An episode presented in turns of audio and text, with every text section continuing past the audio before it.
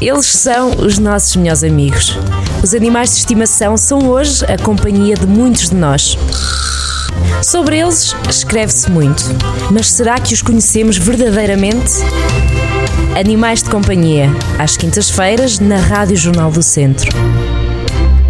Sejam muito bem-vindos ao Animais de Companhia Gonçalo Santos, bem-vindo. Olá, amigo. bom dia, Como é que Carlos. estás? Carlos, Carlos, Tudo fixe? tudo impecável, muito obrigado. Olha, vamos lá avançar para um senhor. Vamos continuar nas- no ramo das nossas questões que chegam tanto ao Facebook da Animal VIP como ao meu e-mail. Depois, no fim do programa, eu repito o e-mail e o Facebook da Animal VIP.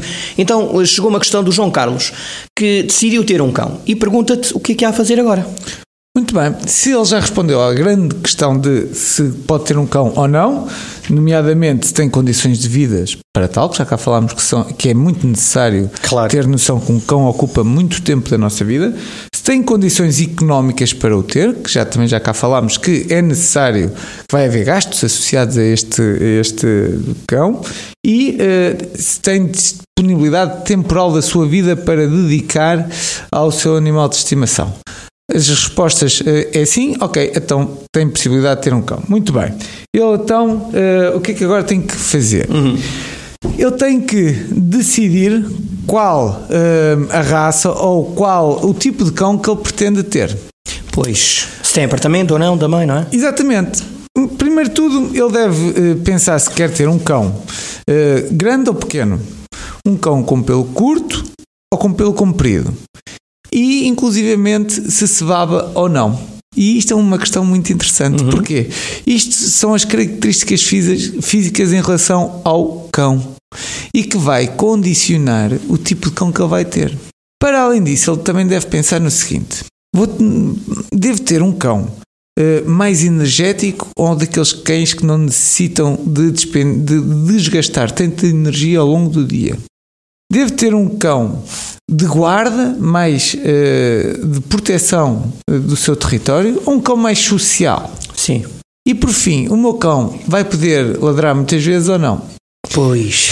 Tendo este, este conjunto das respostas às perguntas que eu fiz, ele vai poder fazer uma coisa muito engraçada, que é eh, temos que ter noção de que cada cão é um cão e a personalidade de cão varia de animal para animal. Não de raça para raça, às vezes, não é? Não, e é que é engraçado, é que varia de raça para raça. Ok. É que há raças, por exemplo, eu vou dar um exemplo Ai, nós tens que dedicar um programa só com raças. Um dia destes É. fazemos isso. Só raças. Vamos pensar aqui, se eu tiver um pastor alemão, que é um cão grande, com muito pelo, que gosta de, que tem muita energia para desgastar, vai ser totalmente diferente do que ter, por exemplo, um, um pug ou um pincher, que são cães muito pequeninos, que eh, maior parte das vezes contentam-se em estar num apartamento e é mais do que suficiente para gastarem as energias dele, deles, e pelo curto, que vai sujar muito menos. Portanto, são estas perguntas que eu, que eu enunciei atrás são muito importantes para determinar o tipo de cão que nós queremos ter. E depois, dentro dos rafeiros, também podemos fazer esta seleção. Aqueles, os, os, Sim, sim. os- os que não têm raça definida, que são, cruzados, são cruzamentos de várias, de várias gerações sem um apuramento de raça. Dentro destes cães, com as respostas em mente, também podemos ter hum, estas decisões importantes e corretas que é cão grande, cão pequeno, cão que precisa de muito, muito espaço para, para viver e um cão que, que pode viver num apartamento. Tendo este, esta- estas perguntas feitas, há que avançar e escolher um- uma raça ou um tipo de cão que, de acordo com as nossas necessidades. Falavas há, há bocado a questão de ladrar muito. Há cães que ladram mais que outros? Sem dúvida nenhuma. Depende das raças? Por exemplo, um bulldog francês, que é das minhas raças preferidas, são cães incríveis. São Acabaste de uma adenda. Ahm, praticamente não ladram. Sim, pois. Praticamente não ladram. Ou, ou o ladrar deles é muito baixinho.